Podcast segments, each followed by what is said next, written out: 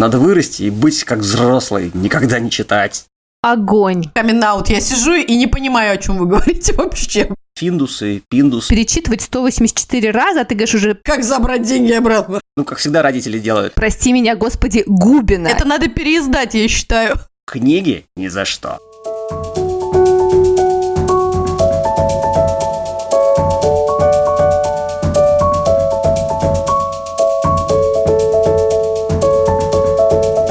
Здравствуйте! Это подкаст «Мам, почитай». Самый детский из всех литературных и самый литературный из всех детских подкастов. Здесь будет много книг, предвзятых мнений и споров о том, что и как читать с детьми.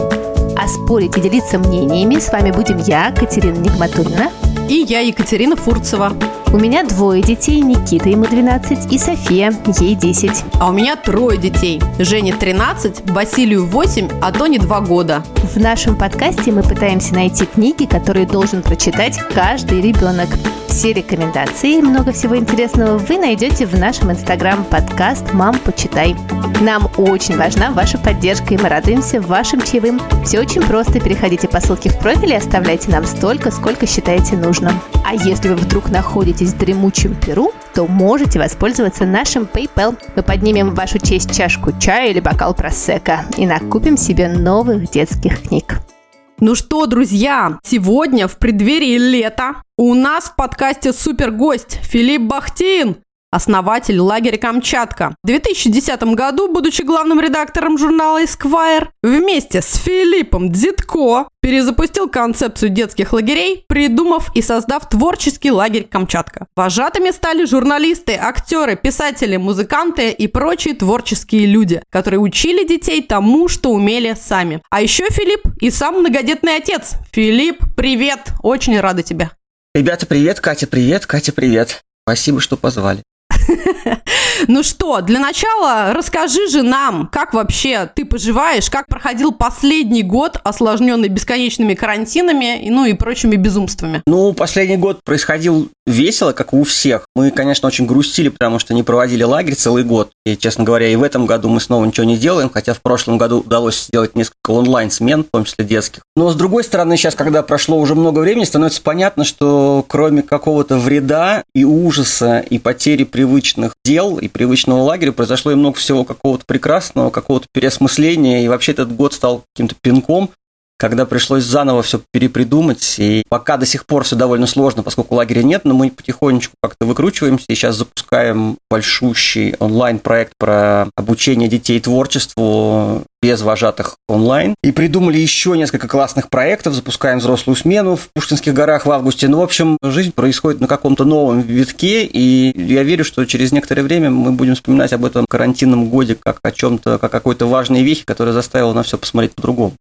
Слушай, ну мы начнем, наверное, знаешь, с нашего любимого вопроса. Мы задаем его всем. Вот из каких книг ты состоишь? Вот какие книжки в детстве сделали тебя тем, кто ты сейчас есть? Кто твои герои детства? Какие книжки ты перечитывал 25 раз и заставляешь своих детей? Они кричат «Не буду, папа!» А ты говоришь «Нет, надо! Это очень важная книжка». Вот есть у тебя такие книги из детства, которые прям ты-ты? Ну, книг из детства, конечно же, много. Другое дело, что большая часть этих книг странным образом не прошли проверку времени. Если в детстве я мог с уверенностью сказать, что я состою на изрядную долю из там а, Жюль Верна, то сейчас, когда я начал своим детям читать Жюль Верна в взрослом состоянии, я с изумлением обнаружил, как бездарно это написано, какая графоманская это литература. Некоторые книжки просто невозможно прочитать. И ты читаешь их вслух детям, и обнаруживаешь, что дети с недоумением смотрят на меня, пытаясь понять, что я вообще такое несу, потому что читать это невозможно. Таких историй, к сожалению, или к счастью, много. Поэтому то, что я читал в детстве, и то, что я сейчас бы посоветовал детям, часто не совпадает. У детей совсем другая реакция на книжки, которые мы читаем. И наоборот, совершенно неожиданные книжки их радуют.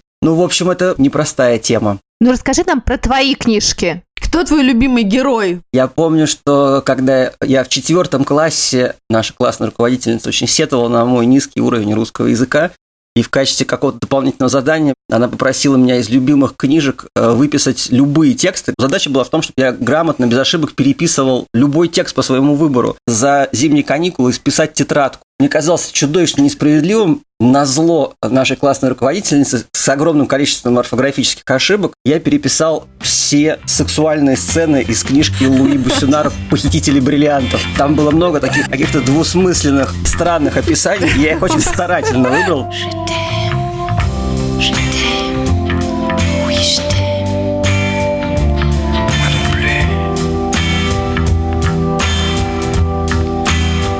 Шикарно. Где, где? Это надо переиздать, я считаю. Отдельной книгой. Разнообразил вечера учительницы, мне кажется. Учительница была молодая, она пришла в школу на наш класс, наш класс был супер хулиганский, проработала два года и после этого закончила вообще свою школьную карьеру, при том, что она прекрасная была девушка, и я понимаю, что мое юношеское подонство в том числе сыграло негативную роль в ее судьбе. Надо заметить, что эта моя выходка ничем не закончилась, она поняла, что если дальше эскалировать какое-то противостояние, то оно закончится еще хуже. Я, кстати, Бусинара не читал с тех пор. Пока у меня до сих пор есть ощущение, что это прекрасная литература. Наверное, я разочаруюсь. Не знаю, что я об этом думаю сейчас. Второй наш любимый вопрос как раз про школу. А как у тебя вообще складывалось с предметом литература и со всеми вот этими великолепными классическими произведениями, по которым, ну, надо было какие-то писать и сочинения, и экзамены сдавать? Как ты вообще все это переживал в таком случае? Как и во всем, что связано со школой, самое главное, какой преподаватель попадется тебе по любому предмету. И у нас было довольно много, у меня было много разных преподавателей по литературе. Я помню, например, почему-то другая учительница, не, не так, с которой я противостоял по русскому языку, была очень симпатичной, и мы с ней ругались про капитанскую дочку, потому что я был совершенно крошечный шкет на самом деле. Я помню, что мы обсуждали, хороший ли поступок жены главной героини, когда она как бы за своим мужем пошла куда-то там на смерть на эшафот, оставив их дочь на растерзание пугачевским бандитам. И это как бы подавалось, ну, как какой-то героический поступок, на что я сказал, что, по-моему, это супер странный и непрагматичный поступок бросить свою дочь в окружении этих засранцев. Дико странная выходка, хотя, ну, наверное, в этом есть какой-то героизм и красота, но дальше-то что будет? И я помню, что эта конкретная учительница, к сожалению, не помню, как ее зовут, охотно со мной как-то разговаривал об этом как со взрослым. Я помню это до сих пор. То есть, на самом деле, неважно, кто был прав, для меня был важен сам опыт какого-то взрослого разговора на серьезные темы со взрослым человеком, в котором в этом разговоре ко мне отнеслись как, к носителю какого-то важного мнения. И этот опыт был важен. Если говорить про школу, то всегда упирается только в позицию учителя. Если учитель, конечно, как заведенный настроен на то, чтобы рассказать то, что написано в школьной программе, тогда учителя и дети просто отбывают номер и ждут, когда этот урок закончится. А как у тебя было с нашими классиками? Вот это был, были для тебя портреты, которые висели на стене? Лермонтов, Гоголь? Или они как-то играли какую-то роль в твоем формировании? Прочитал ли ты «Войну и мир»? Признайся нам. Только сцены войны? Или все-таки все? Я как раз э, вообще не фанат сцен войны. «Войну и мир» я прочитал в школе, и вообще мне было очень интересно. Я больше всего любил историю и литературу, мне было страшно интересно читать классику. Мои э, взаимоотношения с ними продолжаются. Я вот сегодня закончил перечитывать э, Хаджи Мурата и Казаков Толстого, и вообще очень люблю классическую литературу. Мне кажется, что она в школе совершенно неправильно структурирована, что ли. Мне кажется, что куча классики, которые входят в школьную программу, там быть не должно, потому что я очень сильно сомневаюсь, что детям есть что сказать и есть что понять, например, в произведениях Достоевского, который очень непростой писатель. При этом есть какие-то странные перекосы. Например, вообще в принципе в иерархии русской классической литературы, мне кажется, что есть много перекосов. Писатель номер, ну, чуть ли не один вообще в русской классической литературе – это Николай Лесков. Его место как раз не сводится до каких-то, до левши, которое прекраснейшее произведение, но при этом не самое большое, а одно из миллиона. И проблемы, кажется, с иерархией. Есть проблема с тем, что это не всегда нужно детям в таком возрасте и в таком виде. Я как раз это все любил и продолжаю любить. Мне это ужасно интересно. И возвращаться к этому очень интересно, потому что на разном этапе совершенно разные эмоции испытываешь. И даже если ты помнишь сюжет каких-то классических произведений, перечитывая их, ты обнаруживаешь, что они совершенно не о том. Сейчас, например, с Хаджи Муратом ровно такая история вышла, потому что я пытался подсунуть своим детям, у меня трое детей, старшим 18, он уже отрезанный ломоть учится в ВУЗе, и двое младших живут с нами, 13 и 11, Дуня и Емеля. И вот я 11-летнему Емельяну пытался подкинуть что-то из своего детства, и я плохо помню сюжет, понимаю, что Толстой, классика, Хаджи Мурат, стрельба, какие-то героические приключения, пиф-паф, ну что-то там было веселое интересное. У нас такая есть традиция в семье, я заставляю детей читать, и в качестве проверки мы за ужином разговариваем о том, что они прочитали, что происходит у них в книжке. А я рассказываю, что происходит в книжке, которую я читаю. Вдруг я понял, что Емель, который довольно смышленый, не может пересказать толком э, Хаджи Мурата, в его пересказе я никак не узнаю книжку и не могу сам вспомнить, что там происходит. Не мог ответить буквально вопрос, например, кто такой Хаджи Мурат? Что за черт? И в итоге я взялся сам перечитать, мне просто стало интересно. И я понял, что, конечно, мое детское восприятие совершенно искореженная. Книжка довольно непростая при всей какой-то своей билетристичности. Она все равно довольно хитрая и без понятия какой-то географии топонимов, национальности, без знания вообще истории э, этого периода довольно сложно понять, что там происходит, и кто есть кто, и кто за кого, и это совершенно невозможно понять. И это ужасно, ужасно интересно. При том, что как бы книжка входит э, в школьную программу, если не ошибаюсь, в каких-то довольно начальных классах. Да-да-да, как раз. Что они понимают? Вообще не помню. камин я сижу и не понимаю, о чем вы говорите вообще. В общем, э, есть вопросы большие. При том, что у того же Лескова есть какие-то комические истории, которые явно ну, имеют такую притчеобразность, доступность, однозначность, одномерность и развлекательность при этом. И все эти качества очень хороши для того, чтобы запихать эти произведения в школьную программу. В общем, вопросов миллион. Сколько есть людей, имеющих отношение к преподаванию литературы в школе, столько примерно и мнений о том, что там хорошо и что там плохо. Наши слушатели очень часто задают прям любимый тоже вопрос про то, как вообще спасти детей от бесконечных гаджетов, как привить им любовь к чтению, ну, помимо примера собственного, хотя тоже не всегда и не у всех получается. Есть у вас в семье вообще такая проблема? И есть ли какие-то лайфхаки, какие-то идеи, Тут отдельный разговор, проблема ли это? Это надо про это поговорить. Наш единственный лайфхак я уже как бы рассказал. Я пытаюсь ввести традицию, что мы за ужином рассказываем, кто что прочитал. Ну и как бы тебе вроде как неловко, если ты ничего не прочитал за этот день. Но при этом, например, есть странные вещи. Прямо скажем, попасть э, в интерес ребенку современного довольно трудно. Это требует каких-то усилий от взрослых, в том числе того, чтобы ты сам перечитывал регулярно эти произведения и что-то искал, пытаясь почувствовать, что бы им могло подойти.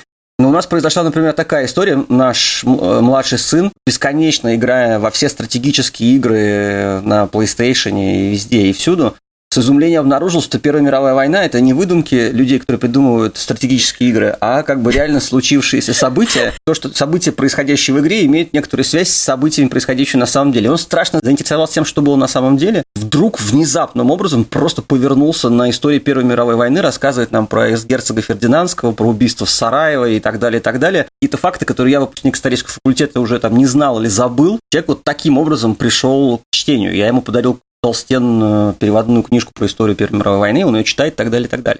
Для меня лично безусловное значение чтения заключается в том, что в этом есть какая-то психотерапевтический какой-то эффект из чтения. То есть я понимаю, что если я устал и играю в PlayStation, или смотрю очередной фильм на Netflix, или смотрю футбол, в некотором смысле я не так хорошо отдыхаю, как я отдыхаю, когда я читаю. Я не знаю, является ли это общим местом, может быть, не у всех так. У меня точно так. И в этом смысле я очень благодарен книгам, и мне хочется, чтобы этот доступный способ какого-то покоя на душе был доступен моим детям. С другой стороны, если они потребляют информацию в другом виде и читают что-то другое, если они узнают сюжет классической литературы, пересмотрев какую-нибудь американскую экранизацию, плохо ли это? Да бог его знает. В любом случае, иногда это лучше, чем если не очень обаятельный родитель или не очень обаятельный преподаватель палкой вколачивает в ребенка необходимость читать какую-то книжку, и ребенок запоминает только одно, что это какое-то наказание, и как только он выходит на свободу и может не слушать учителя или родителя, а он говорит, книги ни за что. Поджигай. Да, да, и поэтому тут такая палка о двух концах. Ну, то есть, как, э, и как ты правильно сказала, на самом деле очень важно тут еще личный пример. Если родители с утра до вечера сидят в Netflix и ничего не читают, потом приходят и говорят, читай, ну, как всегда родители делают, то это тоже, ну, ну такое, ну, работает совершенно ровно наоборот. То есть, как бы ребенок понимает, что надо вырасти и быть как взрослый, никогда не читать. Смотреть Netflix. Да, мне кажется, тут всегда вспоминаем нашу любимую английскую пословицу «Бесполезно воспитывать детей, воспитывайте себя. Все равно они вырастут похожими на вас».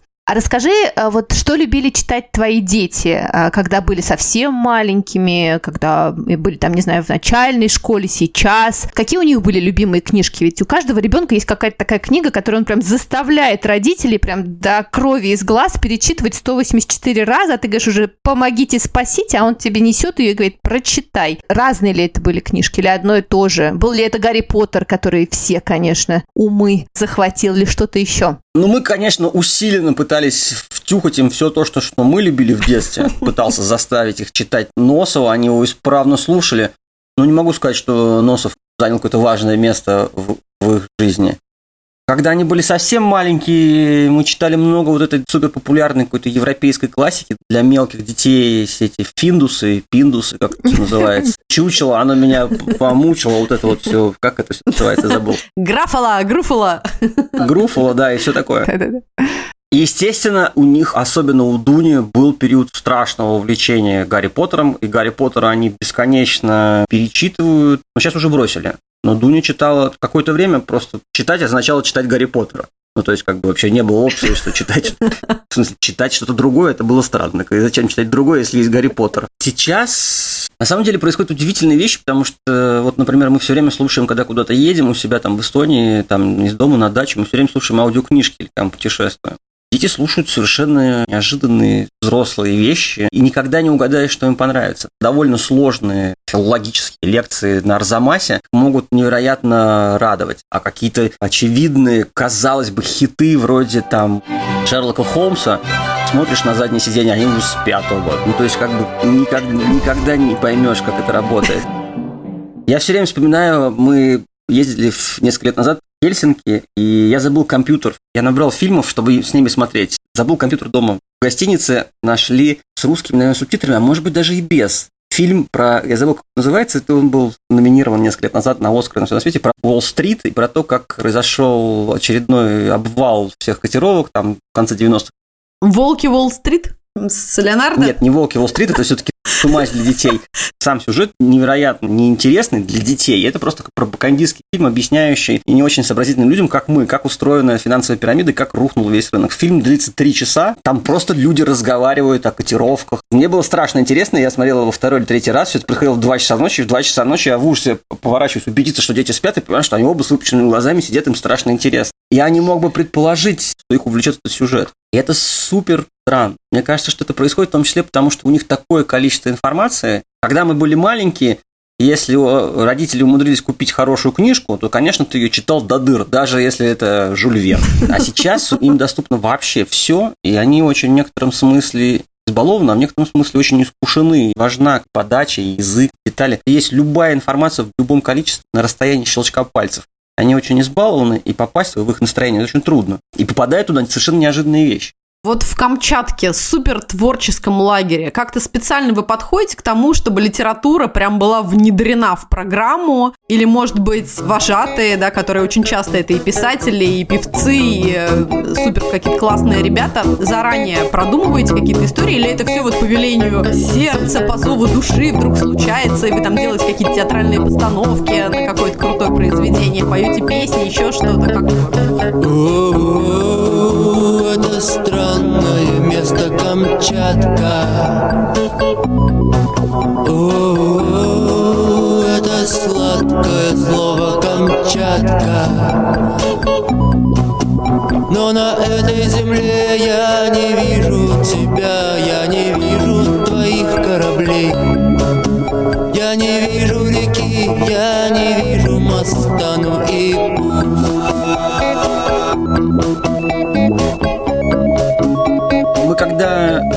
готовимся к лагерю и проводим родительские собрания, я все время намеренно в начале собрания говорю родителям, которые уже купили путевки. Лагерь не для детей, лагерь для вожатых. Повисает такая пауза, типа, чё? А как, как забрать деньги обратно? Я все время объясняю, что как бы принцип, по которому построен лагерь, очень простой. Я пытаюсь сделать так, чтобы вожатым было интересно, чтобы те проекты, которые мы делали, страшно увлекали вожатых. Дети очень хорошо видят и чувствуют, что люди, которые взрослые рядом с ними работают в лагере, они совершенно искренне увлечены какими-то делами. Потому что детям вообще плевать, чем заниматься. Их можно увлечь чем угодно. Единственное, на что им не плевать, они хотят видеть искренний интерес. Если родители или вожатые предлагают сделать одно, а сами веселяться по-другому, дети это лицемерие сразу считывают. И они понимают, ага, интересно, вот там что, где они делают что-то без нас. А все, что они пришли, сказали, дети, это для вас. Это все чушь собачья. Поэтому моя как раз задача сделать так, чтобы вожатые искренне что-то любили, а дети просто понимали это и охотно с нами вписывались. Поскольку мы берем каких-то симпатичных людей и в основном занимаемся творчеством, мы с ними занимаемся творчеством. Хотя дети с энтузиазмом могли бы грабить банк, если бы грабители банка сделали удачную какую-то, какой-то лагерь про это. Это можно по талантливому мистеру Фоксу потом, знаешь, повторить такой тоже на всем раздать шапочки.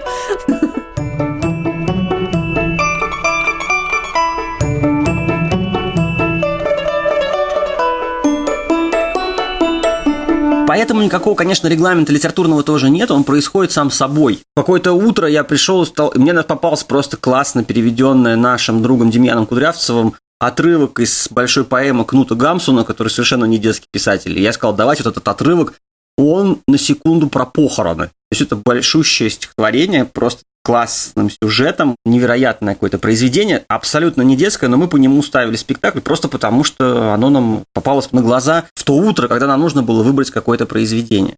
Иногда это происходит совершенно странным образом. Я помню, что в одно лето мы, шли в поход, и один из вожатых просто слушал все подряд, и мы стали слушать Петра Мамонова, которого тоже ну, сложно заподозрить в том, что он понравится современным детям. И вдруг у детей как-то перекрыло голову у всех. Они стали без конца слушать песню про люля-кебаб и бог знает что. Люля-кебаб, люля-кебаб, люля-кебаб, люля-кебаб. У каждой бабы есть свои люляки. Если ты не любишь темноты, Смотри на женщин с жадностью собаки. И уверяю я, увидишь ты. Весь лагерь сошел с ума. Дети в качестве приветствия стали говорить люля, кебаб, кебаб, люля в качестве ответа. В итоге мы сделали мюзикл по творчеству Мамонова, где все отряды выбрали себе по песне и, ее инсценировали. И это происходило совершенно каким-то ураганным способом, просто вирусным. То есть никто такого не планировал. Какая-то альтернативная, не очень смешная и страннейшая музыка начала 90-х может их так нахлобучить. И это всегда не угадаешь, поэтому тут прогнозировать очень сложно. Очень часто приезжают вожатые с какими-то идеями. То есть приезжает Кирилл Иванов, влюбленный в творчество какого-то питерского поэта, который мне неизвестен, и начинает его пропагандировать.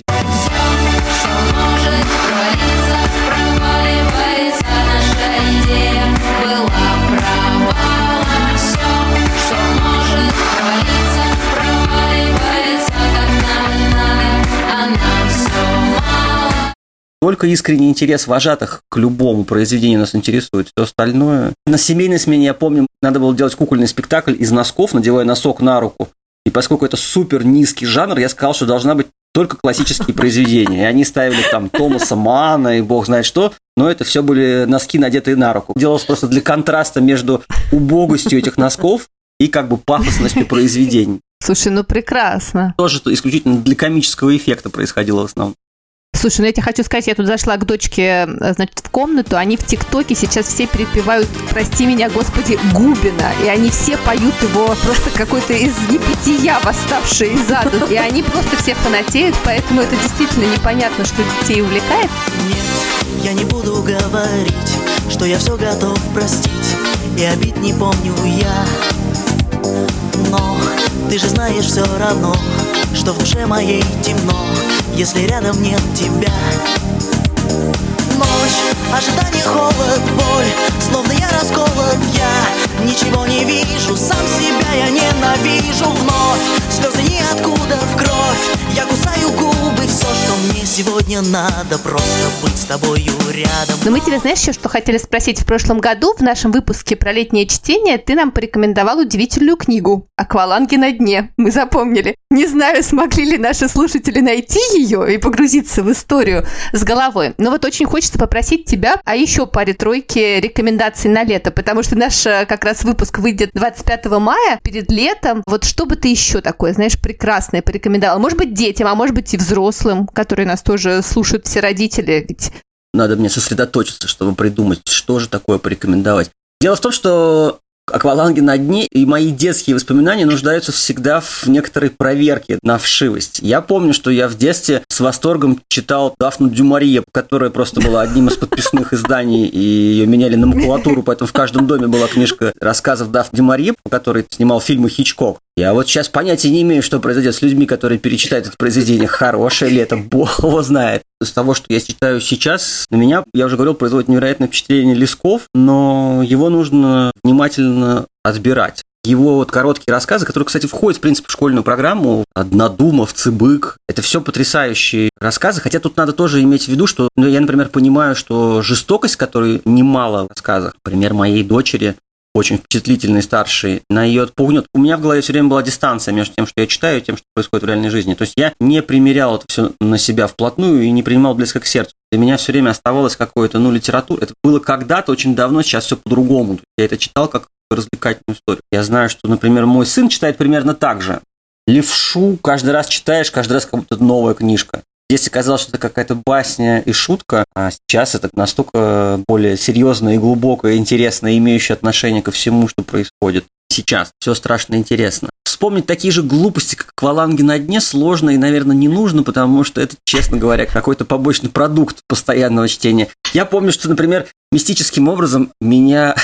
я читал постоянно книжки из библиотеки, специальной полки спортивной литературы. Я помню, что я читал в 86 году изданную биографию Бубки, который прыгает с шестом и долгое время был ага. рекордсменом мира. Я подозреваю, что это ужасная книжка. Ну, в принципе, от человека, который прыгает с шестом, наверное, не надо ждать многого. Но почему-то мне было страшно интересно какая-то история преодоления. Я все время не заставляю своих детей читать, даже если я подсунул им книжку. Мне кажется, что важно подсовывать новую, если вдруг это не заходит, потому что литературы много, что детям отзовется, неясно. И можно им давать просто все подряд. Книг миллион. Я обожаю ходить покупать старые книжки. Мне кажется, что никогда не знаешь, за что они зацепятся, что они вдруг будут читать. Моя дочь постоянно читает какие-то современные издания каких-то психологов детских. По мне, так это такая какая-то туфта, и весь вот этот коучинг, и какой-то пересказ банальности и скучным языком, изложение для детей, мне кажется, такая трата времени, при том, что есть великая литература, которая в том числе еще и супер развлекательна. Ее интересно читать как билетристику, при том, что она и полезна в человеческом смысле. Мне кажется, так странно читать этот весь унылый нонфикшн, но она страшно это любит, какие-то вещи, без которых я не мог жить, совершенно не читает. Я стараюсь спокойно на это смотреть, просто, ну, какой-то этот разговор, наверное, должен быть бесперебойным, пусть все, что угодно на самом деле. Я читал захлеб Конан Дойля, Агату Кристи, конечно же, из этого состояло все мое детство. Расскажи про планы на лето. Вот ты уже немножко упомянул, что у вас э, есть какие-то большие планы по онлайн-проектам. Какое твое лето будет 2021? Что ты от него ждешь? Мы сейчас уже в мае будем тестировать огромный наш онлайн-проект. Год назад это были смены, построенные на том, что мы лично общались с детьми онлайн, и сейчас мы делаем совсем другой проект. Он довольно безличный, построен на том, что мы предлагаем детям шаблоны, которые ты можешь дополнять с помощью своих собственных видео, аудио файлов или картинок или текстов, превращая свое творчество вместе с нашим в какое-то новое классное произведение. мы хотим построить целый онлайн-город из э, такого рода шаблонов. Это большущий проект, я не знаю, как далеко мы в нем зайдем, он невероятно классный, у нас есть отличные партнеры, которые нам помогают это делать, финансируют всю эту историю. Я невероятно сейчас excited по поводу этого проекта. Тесты мы будем делать, ну, вот буквально, я надеюсь, на следующей неделе в соцсетях объявим сбор желающих на то, чтобы тестировать первые шаблоны. Дальше проект будет платным, но все участники тестов наших получат как бы гражданство в этом онлайн-городе навечно бесплатно, бесплатно, поэтому э, если среди слушателей вашего подкаста есть желающие в этом поучаствовать, это все предназначено для детей там, от 11 до 17 лет. Подписывайтесь на наши соцсети, на Инстаграм Камчатки, и не пропустите никакие новости про это. Кроме всего прочего, мы сейчас планируем взрослые смены, три взрослые смены в августе с 31 июля по 21